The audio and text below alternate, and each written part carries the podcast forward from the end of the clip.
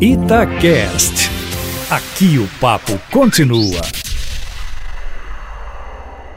Com o presidente Jair Bolsonaro viajando para visitar diversos países asiáticos, a crise que se instalou no seu partido, o PSL, vai acabar resvalando para dentro do próprio governo. É verdade que a crise é no partido do presidente e foi criada por ele mesmo ao dizer que o presidente do PSL, Luciano Bivar, estava queimado.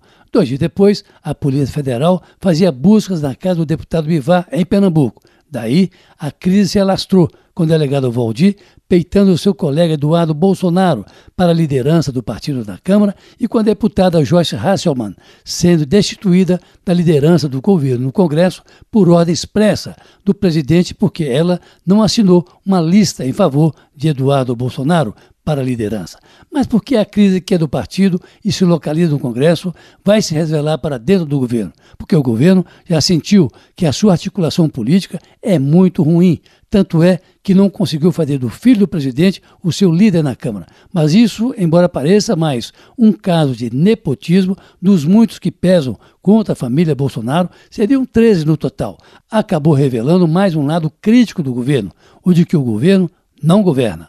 Quem na verdade governa é o Congresso, onde estão Rodrigo Maia e Davi Alcolumbre, presidentes da Câmara e do Senado, por onde passam as agendas políticas que deveriam ter origem, e mais do que isso, a articulação do próprio governo. De forma que, ao voltar da viagem, o presidente já deve começar a pensar em mudanças, até porque já há um certo consenso no entorno do presidente Bolsonaro que os generais que o cercam são bons para outras coisas, menos para fazer política ainda que a responsabilidade dessa crise no partido do presidente seja dele mesmo, que resolveu enfrentar o presidente do PSL, Luciano Bivar, em terreno aberto, acabando assim por rachar o partido, uma parte ficando com Bivar e a outra com Bolsonaro.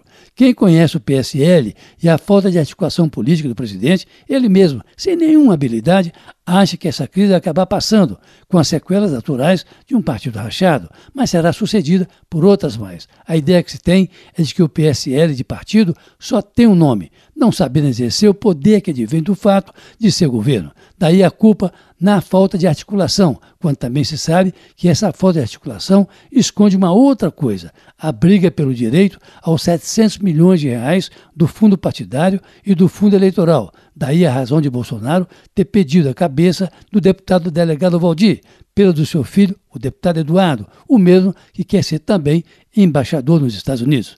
Mas o que ninguém esperava é que a crise do PSL pode passar por Minas Gerais e vai passar.